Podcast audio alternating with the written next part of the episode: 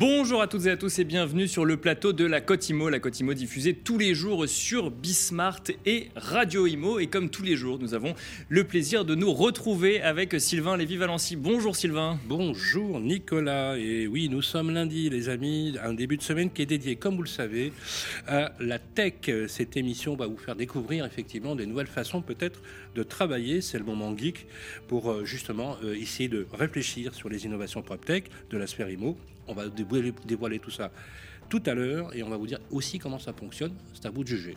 Exactement, Sylvain. En fait, aujourd'hui, nous allons faire connaissance avec deux jeunes sociétés innovantes dans leur catégorie pour aborder d'une part l'avenir des néo-agences, mais également la façon d'optimiser les projets de construction grâce au digital. À la tête de ces sociétés, deux entrepreneurs, deux entrepreneurs que nous aurons le plaisir de recevoir dans un instant sur le plateau de la Cotimo. Thomas Venturini, tout d'abord, sera avec nous, le cofondateur de Liberkeys, afin euh, de nous expliquer un peu ce nouveau modèle des agences immobilières et afin de comprendre ensemble quel est son avenir. Nous aurons ensuite le plaisir de recevoir Manuel Verrier, le président de Builders. Cette fois-ci, on se demandera ensemble comment optimiser les projets de construction avec le digital. Et on se retrouve tout de suite sur le plateau de la Cotimo.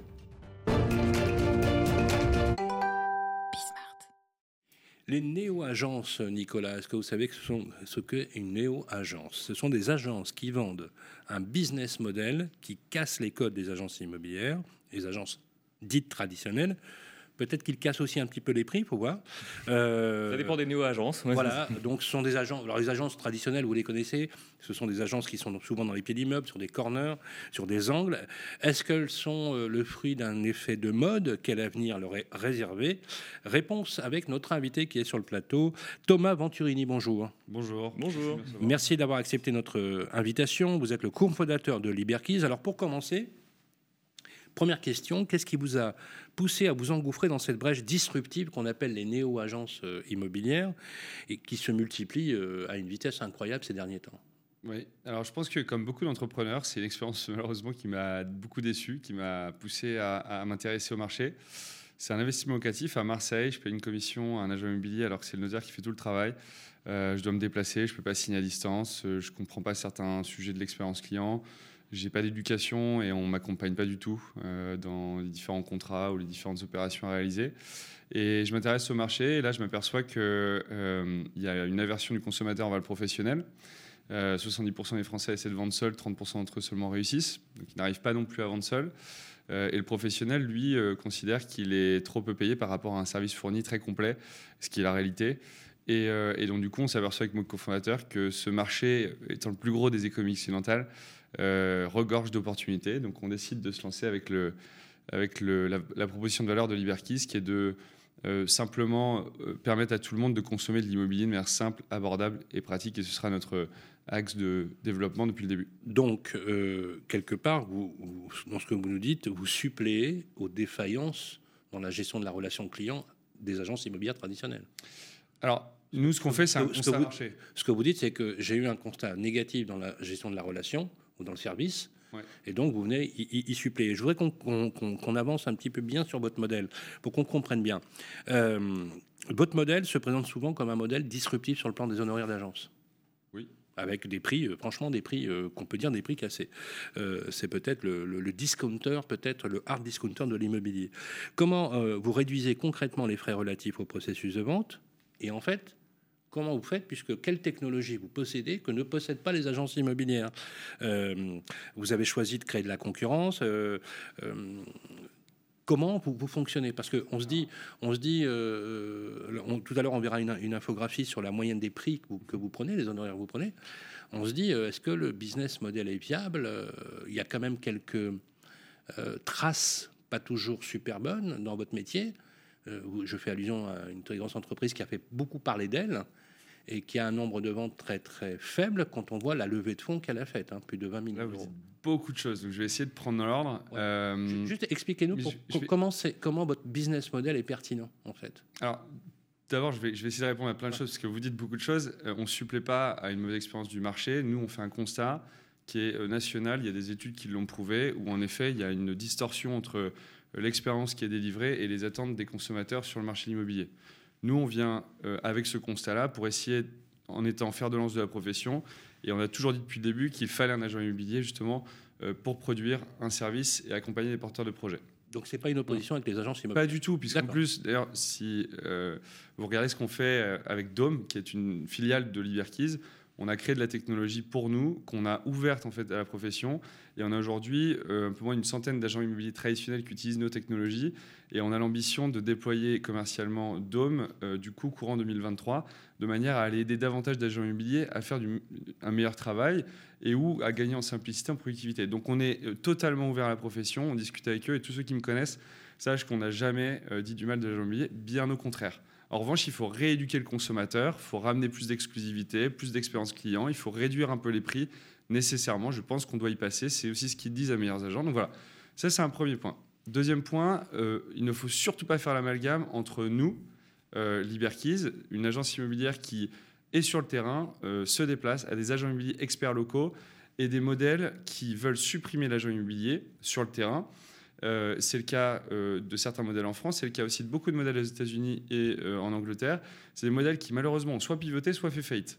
Donc à chaque fois que quelqu'un a voulu supprimer l'humain sur le terrain, ça s'est terminé en autre boudin. Donc du coup, nous ce qu'on explique, c'est que justement, il faut ramener de l'humain, mais le rendre plus performant et lui permettre de se concentrer sur euh, son expertise. Alors, justement, sans faire euh, d'amalgame, Thomas Venturini, je, reste sur ce terrain-là puisque puisqu'on y est. Effectivement, on voit, on a vu que euh, certaines néo-agences qui qui en fait alimentaient le discours marketing de casser les prix. J'ai bien compris que votre proposition de valeur est plus large que ça, mais qui alimentaient le discours de casser les prix, en fait, se rendaient compte qu'il fallait faire beaucoup de volume et que le, le, modèle en fait n'était pas forcément viable si on faisait pas suffisamment de volume. La réponse finalement à la, à la question de Sylvain, c'est de dire euh, que euh, le modèle pour vous, il n'est pas que là, mais aussi dans l'apport technologique. C'est ça euh, que, vous avez développé? Complètement. Nous, nous on n'est pas, si vous voulez, on est assez agnostique du prix. Ce qu'on veut faire, c'est la meilleure expérience client. Pour nous, la meilleure expérience client, c'est un service délivré, une rapidité de service et un prix. Le prix, on l'a rehaussé toutes les années successives depuis notre lancement. On a rajouté des choses dans le service parce qu'on a appris aussi ce que voulait vraiment le consommateur ou ce qui faisait une bonne expérience client et on ne s'interdit pas de réaugmenter le, prix dans le futur. D'ailleurs, on y réfléchit euh, tous les jours et encore actuellement. Donc ça, c'est vraiment pas un sujet. Pour nous, le, le marché est déjà très concurrentiel. Le prix, c'est une porte d'entrée euh, un peu plus concurrentielle, mais c'est pas forcément ça qui nous fera gagner dans le futur. Donc, dire que quand on va chez les Berkeys, on n'y va pas pour les tarifs. Bah, en fait, c'est dérangeant parce que la réalité, c'est que ils viennent euh, quand ils voient le tarif, ça les incite davantage à venir. Mais en fait, on va attirer des personnes qui vont être très ce qu'on appelle price sensitive, donc qui vont venir plus pour le prix que le service. Et quand ils repartent, ils se disent waouh, le service c'était dingue. Sauf que euh, ce qu'on veut, c'est que les personnes viennent aussi chez nous pour le service en premier lieu. C'est le cas de 30% de nos mandats qui sont la recommandation de clients passés, ce qui est énorme dans le secteur immobilier, sachant que là-dessus, c'est une grosse partie des mandats exclusifs. En revanche, on aimerait que les autres ne nous perçoivent pas comme des low cost, puisqu'on ne l'est pas. Et donc la question se pose aussi de la crédibilité du prix euh, et que nous donne le prix euh, en facial.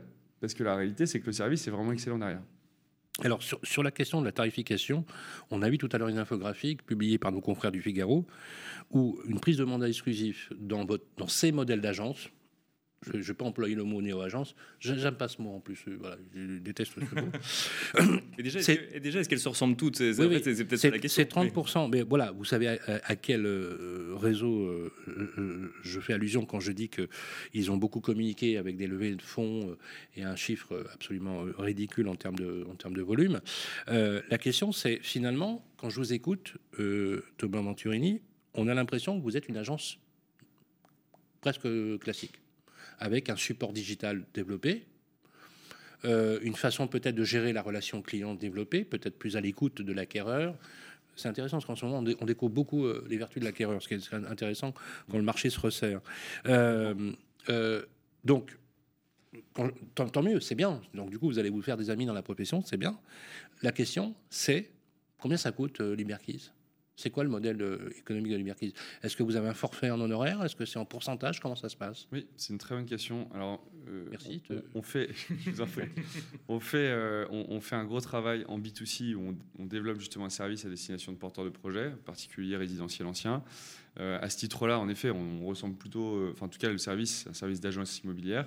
On s'appelle Néo parce qu'il faut se labelliser et en effet, on est une start-up. Après, on n'est pas une agence classique dans le sens où on fait une croissance deux à trois fois par an. Mhm. Euh, on a un service euh, où on vend un bien en général deux fois plus rapidement. On a des parcours totalement digitalisés pour nos clients.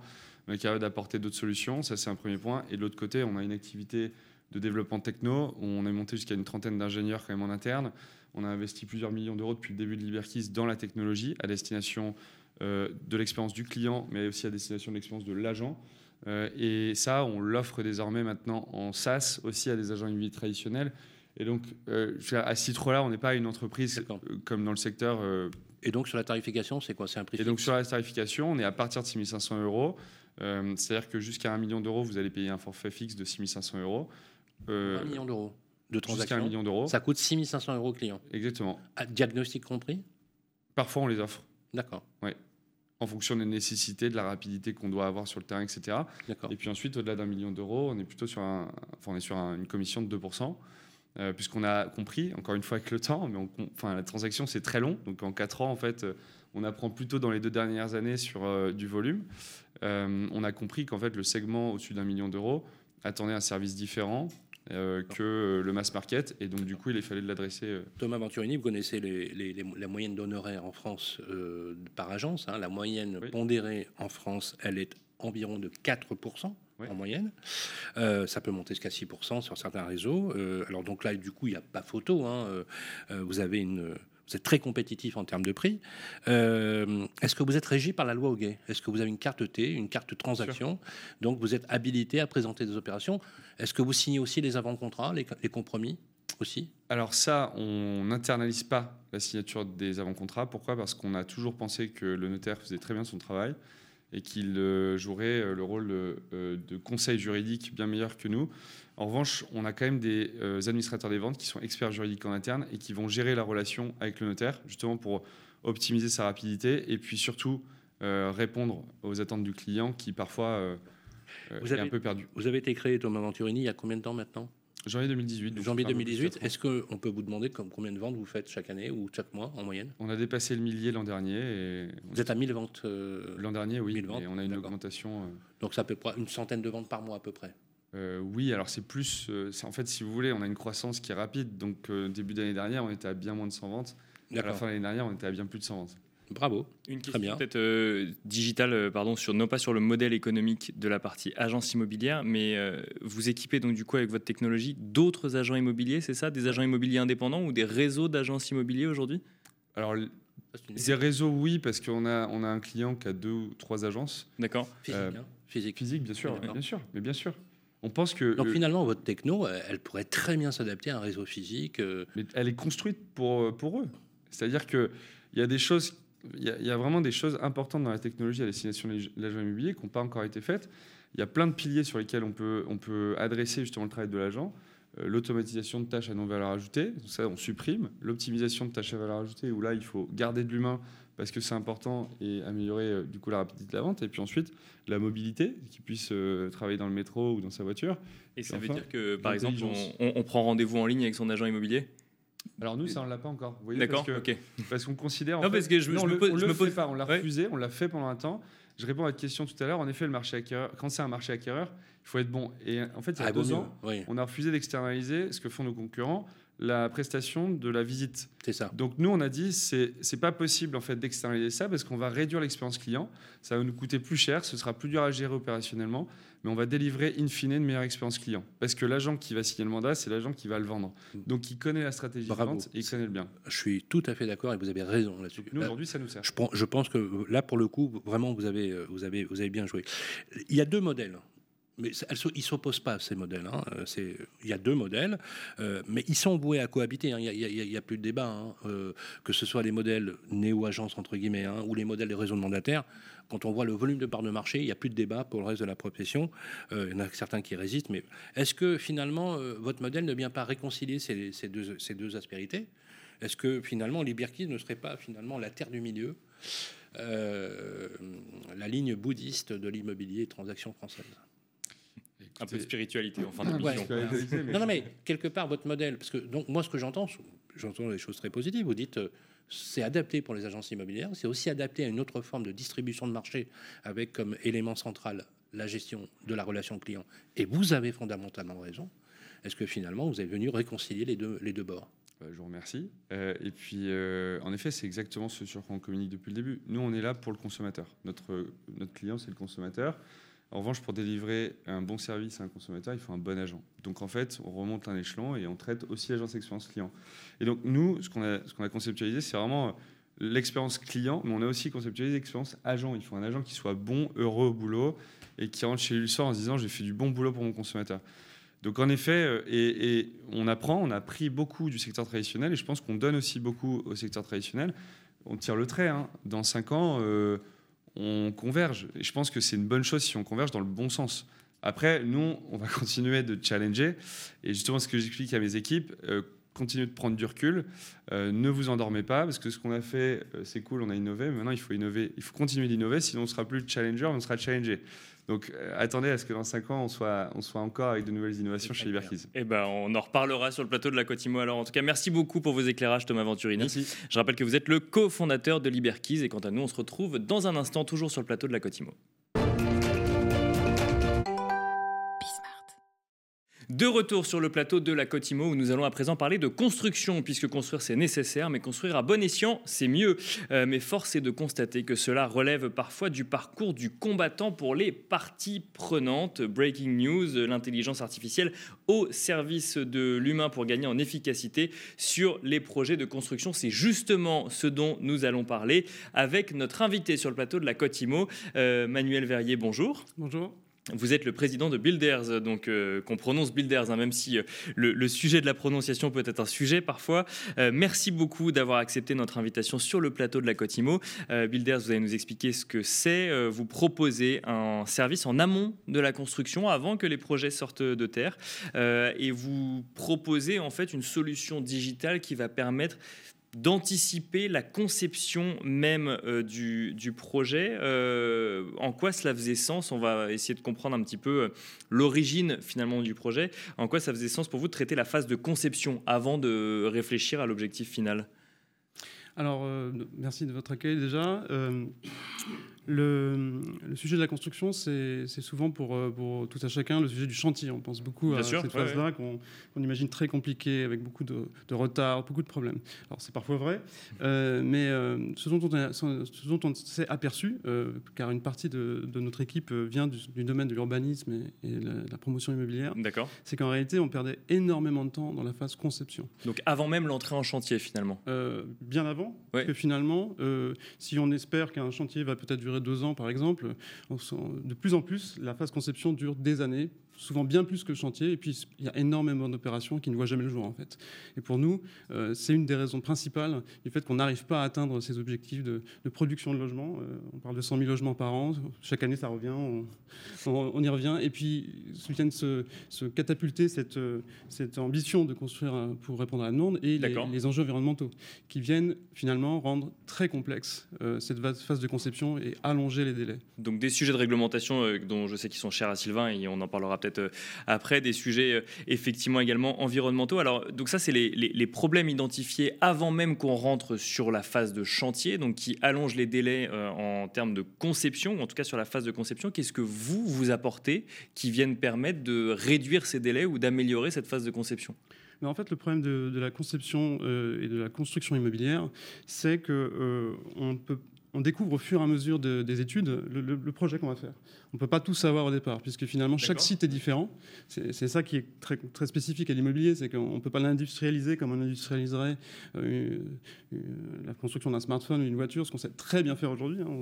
on, sait standardiser. Là, là c'est différent à chaque fois. On ne peut pas standardiser l'immobilier. Ben non, c'est de l'artisanat répété. Donc l'idée, c'est d'optimiser l'artisanat, on va dire. pour ça, il faut être capable de ramener beaucoup plus tôt dans la conception des choses qu'on apprenait avant plus tard. Ce qui fait qu'au fur et à mesure, euh, face aux habilités, au moment du permis ou juste avant le chantier, on se rendait compte bah, peut-être qu'on n'était pas dans les clous d'un point de vue de l'équilibre économique, que on était, maintenant on va s'apercevoir peut-être qu'on n'est pas conforme aux réglementations environnementales. Et c'est ça qui fait tous ces retards, voire ces échecs à répétition. ça, on s'en rendait compte, pardon, euh, au fur et à mesure du chantier. On était incapable de le savoir avant. en fait, la majorité des, projets qui sont initiés euh, au moment où on signe un terrain, où on commence les premières études, n'arrivent pas jusqu'au chantier. Donc c'est ça qui crée énormément de freins et c'est là qu'il y a énormément de valeur à aller chercher et d'optimisation de temps et d'optimisation argent. Donc en gros, euh, prendre en compte de manière fine les enjeux économiques, les enjeux environnementaux maintenant, à nouveau j'insiste, ça devient un vrai sujet de complexité, en plus d'une réglementation qui, pour des bonnes raisons souvent, euh, est devenue euh, très très complexe, très difficile à suivre.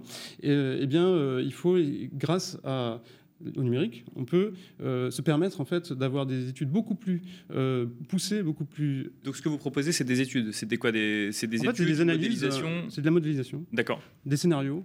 En fait, quand on découvre un terrain, en quelques minutes, on peut demander à, nos serveurs de traiter et de proposer des dizaines de scénarios qui, qui, consistent à croiser des milliers de données réglementation, euh, donc euh, équilibre économique, ensoleillement, est-ce que le, modèle, et donc de fournir des modèles 3D, d'accord, oui, bien sûr, et des, un bilan financier qui permettent ben, de mettre tout sur la table et, d'échanger. C'est l'autre aspect essentiel du numérique, et je pense que c'est ça qui va aussi être le grand changement des années à venir en termes d'optimisation, puisque c'est le sujet. Ça va être cette capacité, et c'est le propre d'Internet, c'est le propre du web. Donc c'est pas seulement numérique, c'est aussi l'échange euh, qui est devenu facile aujourd'hui, de mettre sur la table le même niveau de connaissance pour accélérer les négociations, les discussions. Parce qu'en fait, on sait bien qu'au fond, euh, la loi essaye d'améliorer ça. Vous savez, il y a eu la commission Repsamen qui a, qui, a, fait des propositions dans ce sens, mais il faut bien les outils, il faut bien euh, euh, des supports de partage d'informations pour nourrir cette logique de projet qui est grippée un peu et qui... Est-ce que vous vous situez en amont de, du BIM ou est-ce que c'est du BIM sans Alors c'est du BIM à notre sauce, on va dire.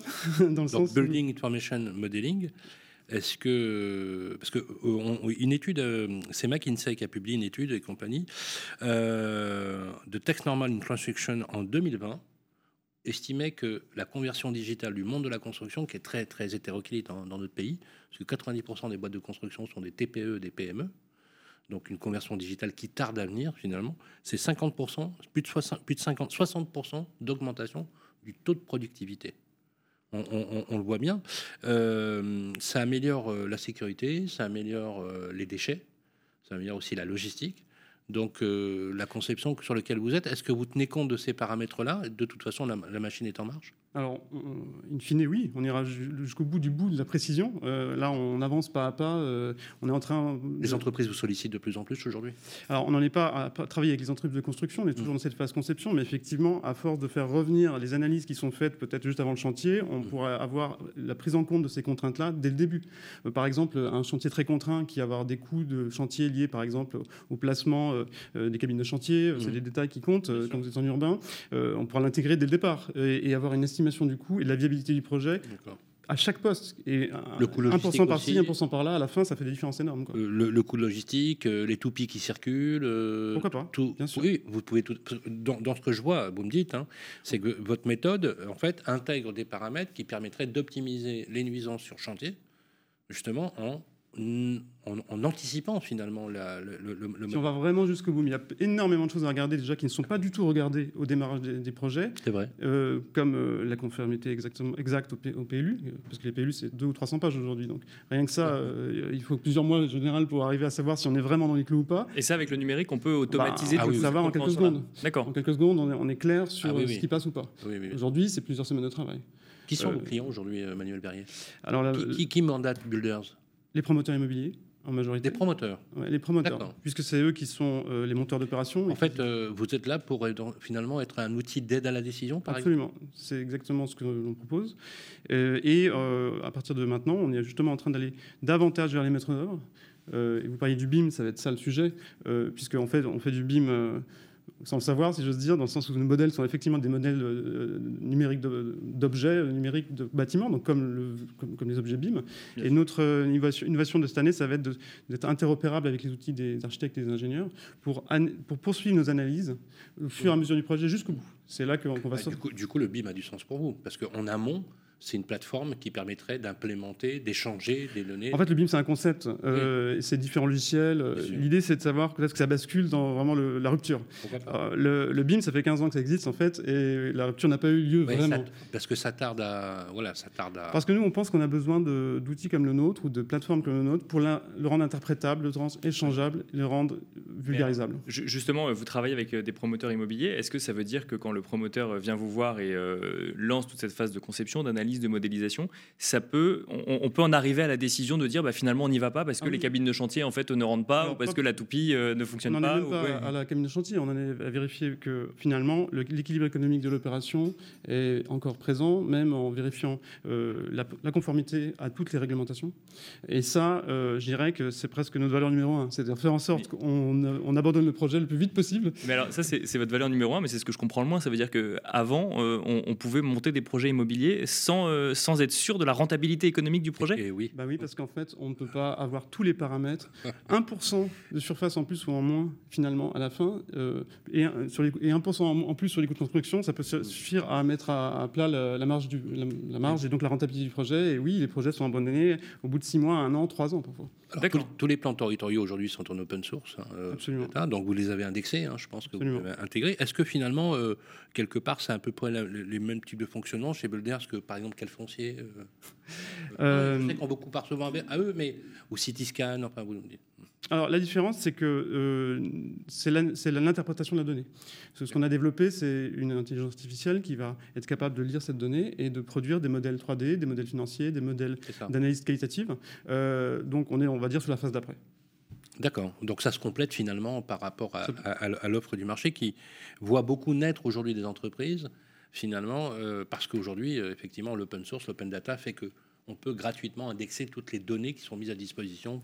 Oui, la plupart des données sont en libre service, si je veux dire. Et ça a été l'esprit du législateur il y a déjà longtemps aussi, c'est pour mhm. ça que ça prend du temps. le temps que tout soit ensuite structuré. Et en France, on est très en avance là-dessus, il faut le savoir, c'est important. très on a une open data qui, fait, on fait partie des pays qui, l'ont, euh, qui ont joué le jeu le mieux. Et c'est, une forme d'autoroute de l'information qui sont nécessaires à construire dessus des, des, outils. Et donc, c'est, grâce à ça qu'on existe et qu'on est, on est, qu'on est, enfin, qu'on est fortement en avance même à l'échelle européenne par rapport à, nos concurrents potentiels, et qu'on va pouvoir aller euh, vers d'autres territoires, d'ailleurs, qui, comme la Grande-Bretagne, qui est aussi un, pays qui est très structuré sur l'open data. Une dernière question, euh, Sylvain euh, l'a rappelé tout à l'heure, euh, on est dans le domaine de la construction ou de la promotion immobilière aussi face à des, TPE ou des PME qui du coup n'ont pas forcément intégré l'idée, alors c'est peut-être une, idée reçue, hein, peut-être que vous allez me dire le contraire, mais qui n'ont peut-être pas forcément intégré l'idée de s'équiper d'énormément d'outils digitaux. C'est un frein aujourd'hui pour vous dans le, développement économique de la société? Pas du tout. Nos clients par exemple, c'est aussi bien des filiales ou des agences de grands groupes qui ont des milliers d'employés que des TPE. On ne pensait pas d'ailleurs au départ, on visait plutôt les PME, euh, pas les, les, structures de 10 personnes et même moins. Eh bien, celles qui sont venues à nous. Et en fait, ce sont, parmi elles, il y a aussi des acteurs extrêmement dynamiques qui veulent se différencier, prendre des parts de marché, optimiser, se dire que finalement, ils vont pouvoir travailler autrement. Donc en fait, il y a aussi toute cette population de souvent plus jeunes ou plus, euh, plus innovants euh, qui viennent vers nous. Et je pense que c'est comme ça qu'on travaille aussi avec toutes les tailles d'entreprise. Merci beaucoup Manuel Verrier. Je rappelle que vous êtes le président de Builders. Merci d'être venu sur le plateau de la Côte Imo. Sylvain, c'est déjà la fin de cette première émission de la semaine euh, qui s'ouvre ensemble de la Côte Imo. Voilà, semaine d'été d'ailleurs. Merci Manuel Verrier euh, d'être passé sur le plateau de la Côte Imo. Merci à toutes et à tous de nous avoir suivis. C'était la Côte Imo diffusée en simultané sur Bismart et sur Radio Imo chaque jour à midi. Merci à nos invités. On vous dit à demain, même heure, même endroit. Et demain, on va parler, comme chaque mardi, on va parler de green. À demain.